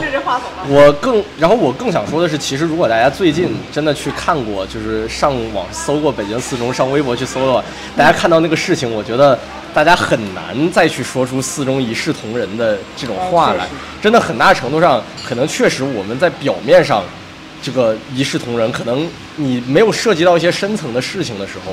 这些学生你可能感受到的是学校能够对你一些关照，老师愿意找你谈话，愿意帮助你去提高。但是，呃，涉及到更严重的事情的时候，其实并非如此。大家如果去网上了解一下，也就明白了。我在这里也不多说，为了保住这个电台，让这个电台能够继续活下去。啊，对，我觉得其实是这样子的。那你觉得这个四中对你伤害，对你的感情伤害最大的点，就像是那种，你以你你对你的这个伴侣非常非常信任，非常的爱，然后最后有一天突然发现，他完全不是他看上去的那个样子吗？这不就是我吗？你怎么也那个了？哦，这你本啊，你是男女？呃，这是你，这是你在现实中间对你的伴侣干的事儿是吧？看上去也不怎么样啊。对对对，确实看上去也不咋地。啊。怎么说呢？就是你你在他的诸多后来展现出的特质当中，挑一个最让你失望的。呃，我觉得没有罪吧。我觉得每一件事情真的其实。就是我就我其实就呃，我们如果要进入这个话题，我觉得可能后面很长一段时间会是我一个人在这里说。虽然我感觉前面也是。我我们仨我们仨等你说。对，那我就来简单讲一下，就是说，就是这个学校其实真的是，就是。它相当于它成就了我现现在的我，但同时也相当于让我从此就是说被一件被这个学校所束缚住。就我觉得我其实也许啊，可能就真的就是一辈子就会被这个学校所影响，然后直到我这个最后最后死掉了为止。就感觉就是真真的是有一种这种感觉，就是真的是努力的想要去挣扎出来的这种感觉。呃，那我们一件一件事情来说吧。就是第一件事情其实是我们就说到这个。向子木对吧？当年我们觉得他背叛了四中，他去了实验，但实际上，呃，这个事情实际是什么？是我后来才知道，或者说我们后来大家才明白，就是其实是因为就是四中先对他就是做出了所谓的背叛的行为。甚至就是说，我们就我们那一年来讲，我们那一年的这个四中的本部的这个签约啊，因为大家都知道，就是假如你在初中时候成绩非常优异的话，本部会对你签约。但是那一年，就是学校，尤其是第一轮的这个所谓的真道员、假道员签约中间，尤其是这个假道员的部分，其实有非常多的让人觉得很匪夷所思，或者说让人觉得说，就是我们就我们就不说了，懂得都懂的那些。内容在里面，然而向子木其实他恰巧是其中的一个受害者，这也是为什么就是向子木他们最后转头去了实验，因为实验其实给了向子木更多的信任，给了他足够的优待，能够让他愿意去相信这个学校。我觉得其实，所以就是我还是想说，就这个事情其实确实我是承认是我做的非常非常不好的事情，我没有了解到事情的全貌，对一件事情进行了一种过于这个高高在上的一种评判。这个当年大家都还小。对，呃，哎，我我我我不这么说吧，我觉得就是确实是我傻逼，我自己对这个事情不够了解，然后我用我自己对于这个学校的近乎自负的一种信任去去揣测了别人的意图，我觉得这是不对的，这个再怎么说都是不对的。但是我来说吧，就是这个事情说白了，就是项目的成绩其实是很优异的，在当时他的平均排名基本上就是说，呃，多次进入年级前十，呃，就算不是年级前十的时候，也是年级的什么前三十、前五十，也是很稳定。而当时学校的签约名额其实是非常多的，其实是能签很多四中初中部的同学。他从任何一个角度来讲，他理应被签约。同时，他的竞赛成绩虽然不是最好的，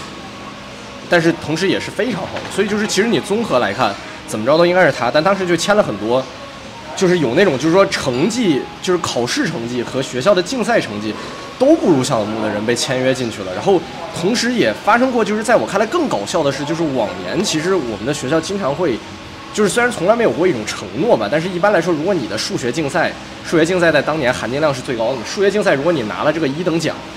那么你是一定能够签到本部的高中部的。但是却有同学拿了一等奖，但是因为别的成绩不够好，或者说学校认为他别的成绩不够好，这么一个情况下，竟然没有签约这种人。对，其实跟我后面一起到实验。对，那个人到后面也跟向东一起去了实验，所以就是，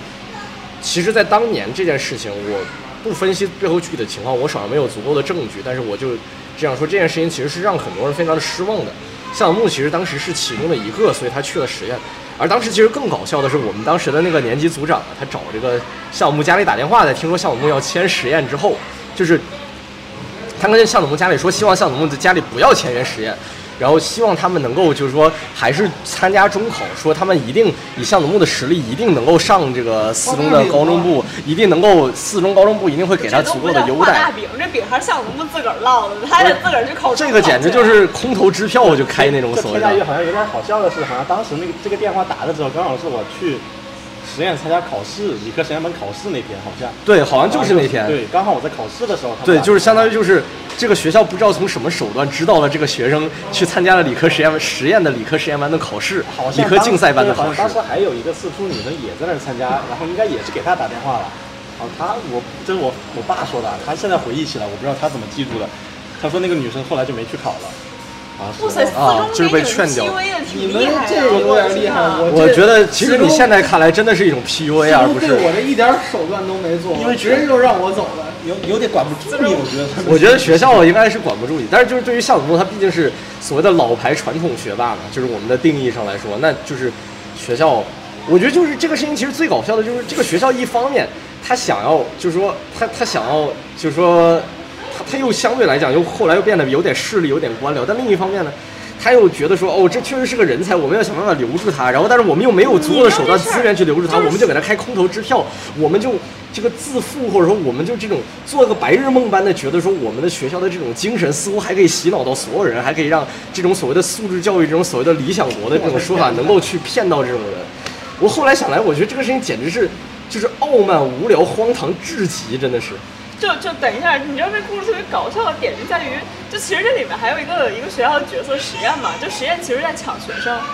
你知道这个事儿让我想起最近网上挺流行一句话，就这个世界就是草台班子。就是就是我为什么坚定的觉得这是一期，我不光是给这三所所谓北京的名校祛魅的电台，我觉得这些。就是给我们所谓这种精英教育祛魅，就是因为你们看到这些学校就是草台班子，他这个手段一点也不高级，就是就像那个网上说的什么，这个网络中的商战是那个这个断你资金流，现实中的商战是划你单车店，就是这两个学校就显得表现得非常幼稚，而且没有任何一方真的说我拿出了格外的手段，而且这里面也真的是没有更多更复杂的东西了，就是两边打电话。那你想高考完那些人，那些招生办、大学招生办去抢是一样的，给你家门口打电话。这是草台班子，对，没有什么特别多呀。对啊，就其实感觉就是，就算是四中，也就是很 low 逼，在当时做的这个做法。这个事儿其实都是我到后面我才很知道具体的原因。虽然就是说初中当时吧，项目签完实验之后有一些风声，但是我当时仍然是以一种就是把心里话当玩笑话说的那种态度，然后去说是什么实验的太监啊这种话，哎。这个是第一个事儿吧，我觉得就是是，然后我们才继续，然后就是我们到了我就就你挑你想说的，就是也不需要这个，也不需要拉一整个列表，你把你想说的就是他那个列表。那行，那你把列表说了，去吧，加油上。然后就再比如说，其实我高中，当然我需要澄清一点啊，就是说其实我的高中，因为我高中去的是这个学校的这个出国班。因为我当时就是很想出国，想去国外读书，所以当时就目标很早就定了，所以就其实甚至后面跟学校的出国部签约之后，也没有去太考虑高中考的事儿。中考也是就是也没太认真考吧，就基本上我因为一直就是这么一个人，呃，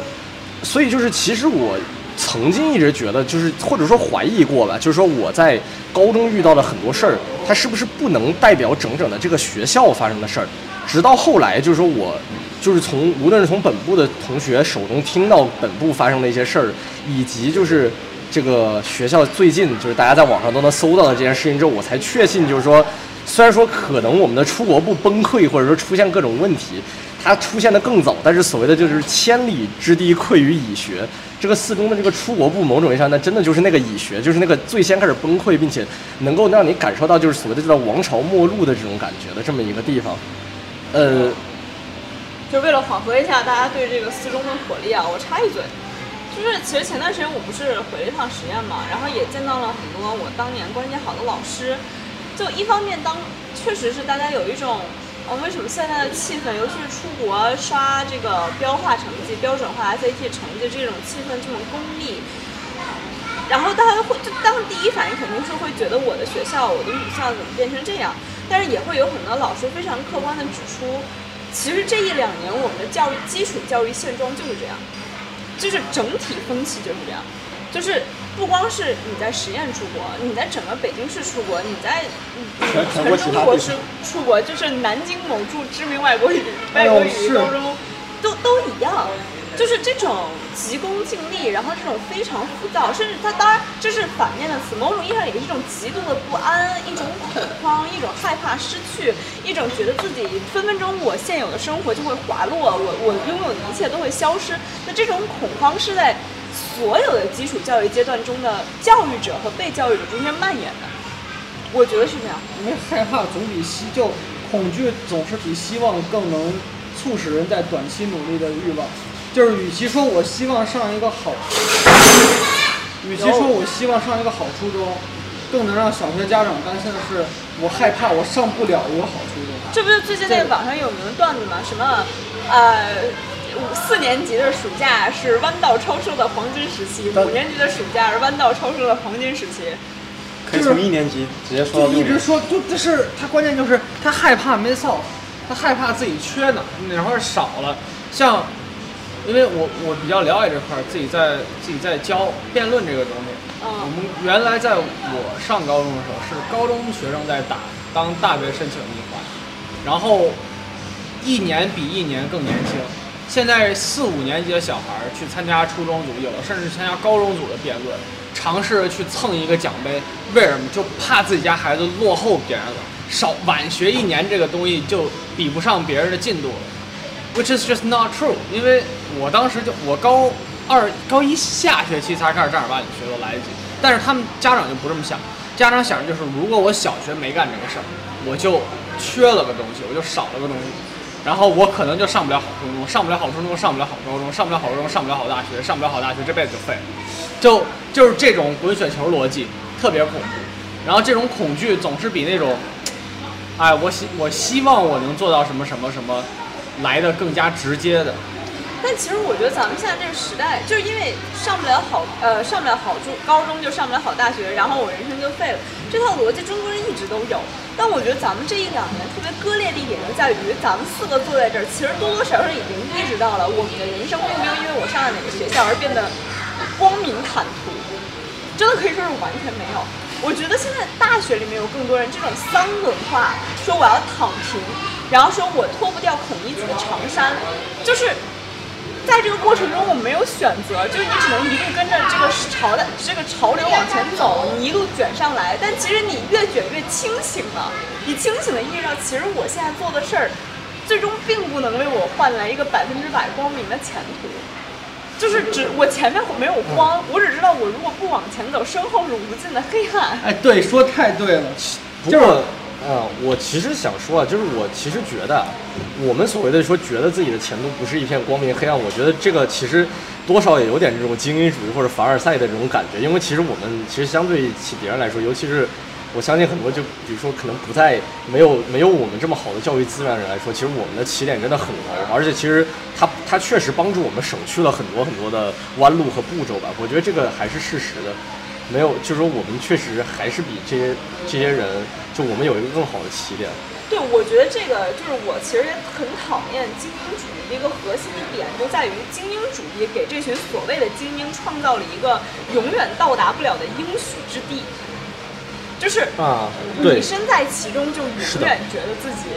还值得更好的，其实你不值得更好的，你现在这些就非常值得感恩了，。其实你已经是那个就是万里挑一那个百分之多少人才能享受到的这些运气的人，但是就是你自己，你却觉得好像我们还有还有更多的可以得到的，这个其实就其实说句实话，我这一刻觉得我们四个坐在这录这些电台也稍微有一点点讽刺，因为其实就是我们依旧觉得自己被自己的基础教育阶段学校给辜负了。我嗯是，但是我觉得就是这是不同的方面吧。我从来不觉得，我从来不觉得就是说我没有垄断教育资源，我没有说受到好的教育，资源我从来不会这么觉得。辜负了我们我觉得我我仍然觉得我是一个幸运的人，我占用了很多资源，然后我现在能够说，比如说在学校的学业甚至这方面比较轻松，其实也得益于我从小是一个就是说恰好垄断了最好的教育资源的这么一个人。有其他的东西辜负了我们。对，我觉得只是就是在其他的方面吧，可能是被这个学校辜负了。嗯，然后咱们嗯，我我觉得就还还有就是这个这个，我我突然特别想问问大家，就是在座的大家是从，因为我从来没有过，我都不不用说，我从没有过那种感觉，就是说这个。我我属于这个学校，所以我觉得他身上那些品质我都有。就是你们大家，我觉得咱要不还是先让我把这个学校继续拷打完，啊还有几件事儿没说，对吧？啊，我本来是想，就是我怕后面有人不能播的，你接着说。我觉得还是该说的得说，因为只说了一件事儿嘛，大家可能哦还是对对一些东西抱有这种念想。没事儿，来来说说说。我觉得还是有必要把一些事儿跟大家去讲的吧。就是我觉得就是比如说我们高中，比如说还遇到过一些事儿啊，我就举几个例子。一个是就是我有我有一年的时候，其实这个我这个当时在学校考试，然后呢，当时那个考试的时候，其实这这都已经是我高中的事儿了。就是我考试，然后当时我们那个监考老师是个老外，然后呢，他觉得我当时考那个是语文考试，这是最扯的。他觉得我在那个考试的时候跟我隔壁桌的一个同学作弊。他说我们用眼神和这个唇语来进行信息交流来作弊。这个事情其实最搞笑的是，第一，我们当时毫无这个想法，就是虽然我在这里，我并不想，我并不想说我是一个多么诚实的人，我从来没做过弊，我不想说这句话。但我觉得你说我在一个没有选择题的一个全部都是写作文的语文考试里面作弊，我觉得你是真的有点侮辱我的人格。而这个老师就一口咬定我们当时作弊，并且上报给了我们当时的年级组长，这个还是学生处主任吧，反正这个是谁我就不说了。上报之后，然后这个老师让我们解释，我们解释了，然后我们说要求学校对我们两个的卷子进行查重，好，学校也查重了，没有任何相似的地方，相似度为零，就基本可以说写的东西、表达的想法完全不一样，然后。甚至包括，比如说，跟问其他老师，其他老师对我们大家的这个诚信的程度也是相对来说比较信任的。就这么一个情况下，当时我妈去学校跟这个学生处的主任去聊天，我们学生处的这个主任竟然还会跟我妈说，说这个老外呀、他可能不太好说话，要不让你的孩子先把这个处警告处分背了，反正不严重，之后能撤掉，就说过这种话。其实我觉得就是真的是，尤其是我想说，这个老师其实他虽然高中也去了出国班当了学生处主任，但他初中的时候其实是教我的语文老师，并且这个老师对我其实我觉得是非常的好，并且我觉得他是非常的开明明事理的这么一个老师。我觉得他甚至他甚至上了高中之后都会去，就是我也不知道他发生了什么，总之就是有点像变了一个人的那种感觉在当时。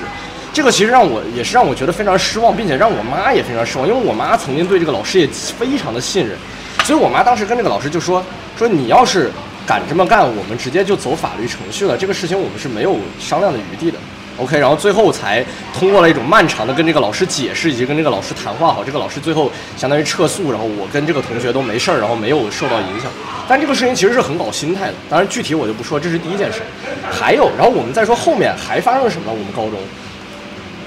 我们高中，比如说在我们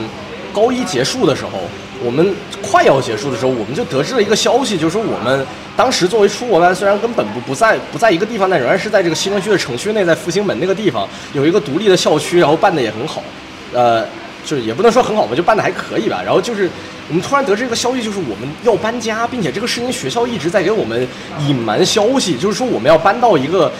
就是荒山野岭那个房山还是哪里的那么一个地方，然后搬到一个非常偏僻的地方去开国际学校。然后他们说的原因是因为教委说这个。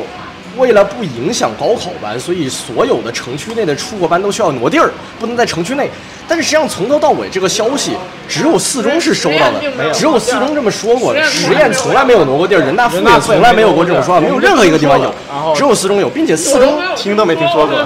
我我听说就是因为四中，你知道吗？就是，并且并且四中在当时响应的极其的积极，似乎就是我们高一上完课之后，我们就要就要搬了，就我们高一结束，我们高二大家就都要搬到郊区去了。这个事情，而且跟当初我们来这里的时候，学校跟我们说的也完全没跟我们说，所以就是相当于就是完全就是 unexpected，完全就不知道这个事儿，而且甚至我们当时同学知道这个事儿，还是因为我们当时有一个老师。这个老师很好啊，我在这里也很感谢这个老师。虽然我就不指名道姓了，这个老师当时在上课的时候，最后跟我们大家说了一声，我们大家才知道这个事儿，然后才会告诉家长，家长最后才会去跟这个学校去谈这个事儿，去要求学校不去这么做。当然，我们大家都知道，最后的结局是四中从头到尾到最后他也没有搬，因为最后有一天，这个西城教委突然就说了，说四中这个地儿你怎么可能丢，怎么可能搬，肯定是不能搬的。这个地方是，就是这是有价值，这个地方我们要把它留在我们自己的西城区啊，你不能说搬到别的区去了，这像什么话？他是这种，他是这样子一个态度。但是你想，在当时，学校跟我们说的是教委要求搬必须搬。然后呢，学校响应极为积极，就要赶紧把我们学生好就要赶到那边去，并且家长开会的时候，那个成绩我其实都不是线下的，就是我们甚至就是家长在开会的时候，学校一开始都对这个事情是一口否认，说哪有这个事儿，我们都不准备搬。所以就是学校一开始他是想把这个事儿隐瞒到最后一刻，就是搬学 学校搬迁这个事儿。而且直到是我们有一个家长说说那个有一个老师跟学生说的，然后这个时候我们的那个学校的有一个领导人突然就。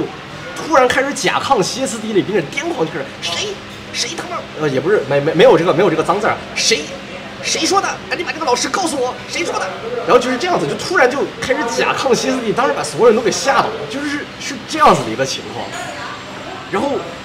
这个事情，我觉得为什么？而且就是当时这个学校搬到郊区啊，是要跟当地郊区的一个大财团合作来办这个新办一个学校，所以就是。到底要干什么，我就不说了，我不讨论了，对吧？我当时我真的，我觉得所有人都觉得很震惊，所有人都觉得匪夷所思，而且可以说我们高中三年这个学生的生活一直在被这个事情所影响，或者说在被惊扰。我觉得这个事情对大家影响是很差的。我插一句啊，就是在雷雷斯这个激情发表他慷慨激昂的演讲期间，我把我们这边所有的鱿酥炸鱿鱼圈都吃完了，然后波儿姐 Roger 还点了一杯新的果汁儿。就是这个，我们三个已经非常悠闲了。对，这个这个。雷士还没说到一半，我你 还没到一半吗？后面没有，我这个后面还还还有随便再讲两个。来来，您尽快随便讲两个。OK，然后我就再比如说啊，还有什么事儿呢？就比如说我们这个果汁来了。我我们学校有一年，这个高中的时候，我们那个有一年学校放那个，就学校当时北京那个雾霾特别严重，就走的时候就觉得。当时北京的雾霾非常严重，然后呢，因为经常那个指数到四百、五百，对吧？这些高中就会放所谓的叫做雾霾假的这么一个东西。呃，然后呢，当时其实市里面一般来说就规矩就是市里如果给了红色预警，所有的学校就必须要停课，第二天就不去学校上课，因为关系到学生的安全。结果我们有一天，这个市里给了红色预警之后，我们的学校竟然说，虽然市里给了红色预警，但是我们觉得这并不会影响我们上课，所以大家都要去学校来上课。我帮你总结一下，就是你的高中在要要不要服服从上级领导规定这件事情上，处在一个薛定谔的状态。对，处在一个极其薛定谔的状态。而且，然后当时我们大家就很生气，我们就想说，就是学校的这个可不可以上课，到底是个什么规矩？我们希望能够跟学校交流，并且希望说学校能够，一是我们希望学校听教委的，因为确实不能上课；二是我们希望说学校能够给我们一个透明的制度，告诉我们什么时候放假，什么时候不放假。学校从来就没有说过。这个事情最后是什么呢？是貌似有个家长给市委打了举报电话，然后就是我们最后必须要放假。但是这个事情，学校最后就是给我们发的公告的时候，甚至还在学校的家长群和年级群里说说，由于什么举报，我们最后上不了课。对于这件事情，我们深感遗憾。就学校甚至是这么一个态度，并且这件事情出来了之后，我们学校当时的某两个校领导还在那个就就出国部的校领导还在这个学校群里说。什么坚持不放假的人是我？如果需要为这件事情背负责任，我已经做好了随时辞职的准备。到最后也没有给我们一个对，到最后也没给我们一个合理的解释。其实这个我真的就是我想到了，我前段时间玩的一个游戏里面，里面有一段剧情里面，然后就有那么一句话叫做“这个孩子们就是孩子们想要的是交流”，但是最终这件事情在大人的眼里却成为了挑衅。我觉得真的是就很很符合就是我给。我给你总结一下好吧？总结一下，我跟我跟就这么说，鸡蛋和石头对吧？不一定站在石头那边，但一定不站在鸡蛋那边。你们学校就是这个样子，到最后。对对，你看见没有？他已经开始你们学校了，他是我们学校的，听我到？我我我们学切割，我。必须切割，我觉得。好，我说的有点多啊，还不好意思，是确实是这个。我还是双重双重身份。你还是双重身份，那你那你对于对这两那个雷斯发表的这些，你有什么回应吗？他我觉得没出什么大事，就除了那个什么资源分配不均。对，我觉得就是就是人大附好的坏的点都在资源分配不均。你要是能利用资源分配不均，达成你自己的优势，那你就去。说实话，就是让你提前进入社会呗，非要这样。是，基本就是的。就是你要是觉得自己是那种会被上级喜欢的，你就去；你要是觉得自己是中不溜的，那我觉得你可以考虑另谋高就。啊，良禽择木而栖。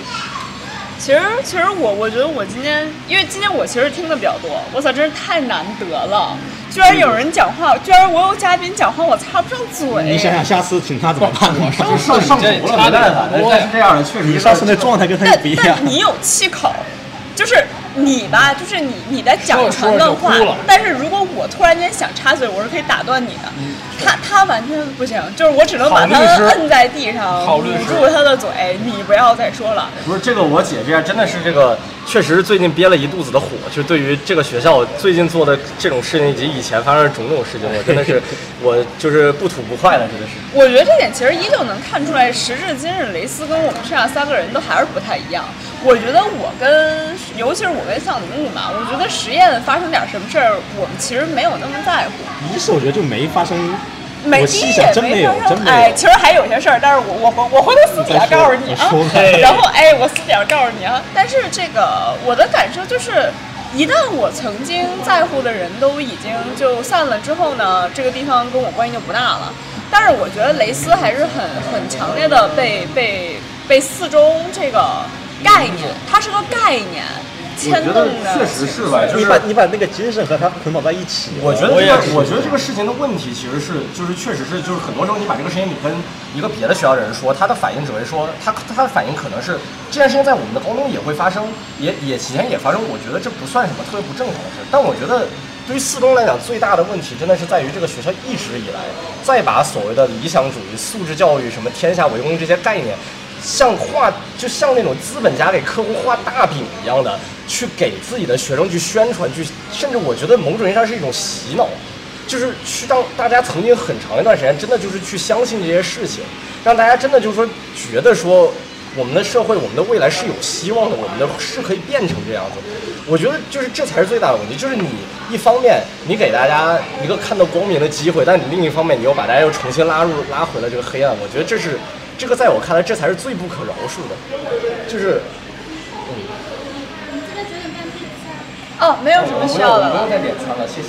我我刚刚向远远的向这个服务员摆了摆手，企图阻止他来问我这个问题。问我这个，我知道他就是来问这个问题。没没关系，这个跟他说没没什么问题。我就是想说，其实我们真的很多时候就是，甚至我觉得我们后来有几年当四中的高考成绩没有那么好，或者说出国成绩没有那么好的时候，甚至还会有学生或者会有学校出来说，我们搞的是素质教育，成绩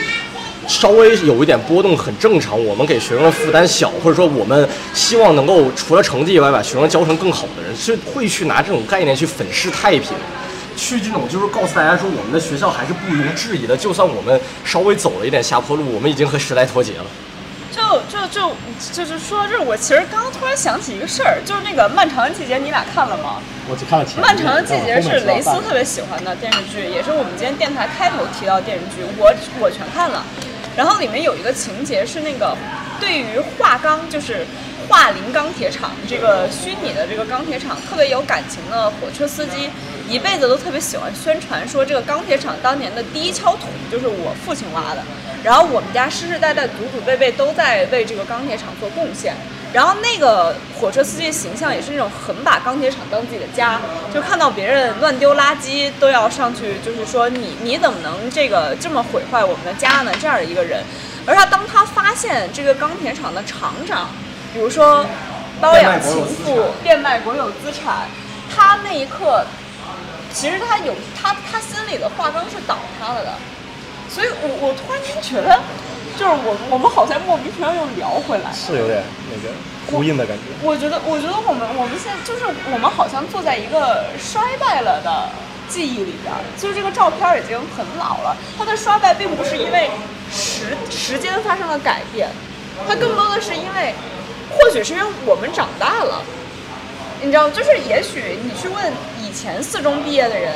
他们或许也经历过你这样的幻灭，但这种幻灭，并其实也许并不来源于这个学校真的变差了，而而是来源于，当我们年少的时候，我们强烈的渴求归属一个什么。归属一个宏大的、光明的，站在光里，就觉得这个学校在光里，我们所有人的沐浴在光里。但是，一旦你成长了，你突然间意识到，我们必须要拼尽全力，才能保证自己时时刻刻走在光里。就属于一个学校，是这个学校毕业生，并不能终生的保证我们是一个优秀正直的人。我们始终要像攀岩一样的贴在那个墙上去，使自己保持在一个正确的道路上。我觉得这个这个或这是我我刚刚突然间感受到的，就或许我们应该去采访一些就是以前的毕业生。我我其实是认同的，我觉得就是其实所谓的理想主义和素质教育。不过是就是一群垄断了全国最好的教育资源的人，在这种有比较多的课余时间、闲暇时光，所以就是说可以去开展更多的活动，可以去少做点题、少上点课，然后这么去搞出来了一个就是像个泡沫一样的东西。其实，这个东西就是我到如今我觉得就是天下为公是对的，人人为我，我为人人也是对的，勤奋民主什么严谨开拓也是对的，但是这个学校一定不是对的，就是他通过这种方式来。就粉饰出来的这些精神，这一定是错误的。我觉得其实这也是一个很好的青春年华结束之后 take away，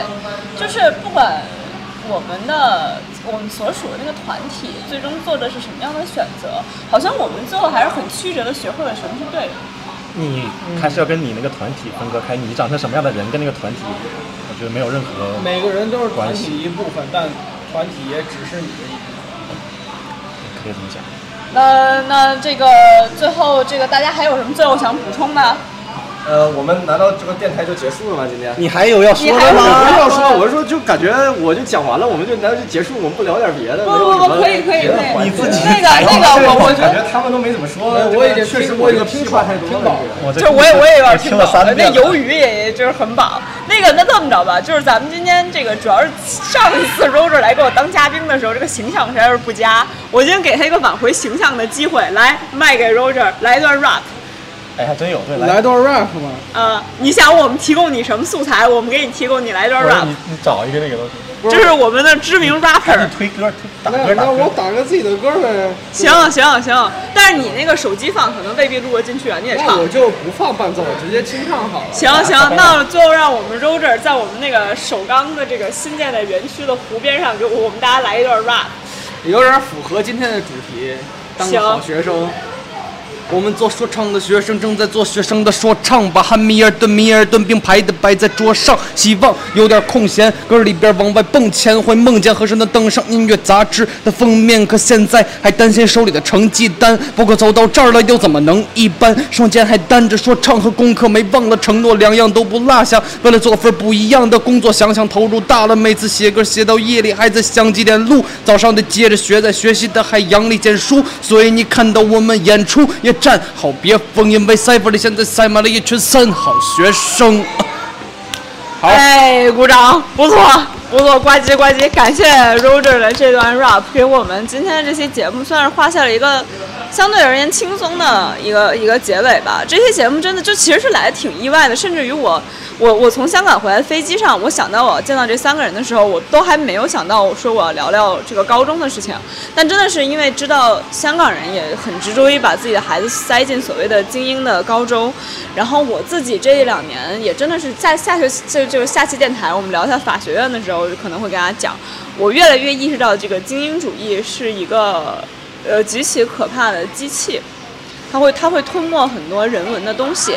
呃，那因为现在我们的领班小姐姐拿着账单，啊路过了我们，但我觉得他很着急，他希望我们结账。所以那以上就是今天的失眠夜漫记啊，感谢我三位嘉宾，来感谢感 谢大家。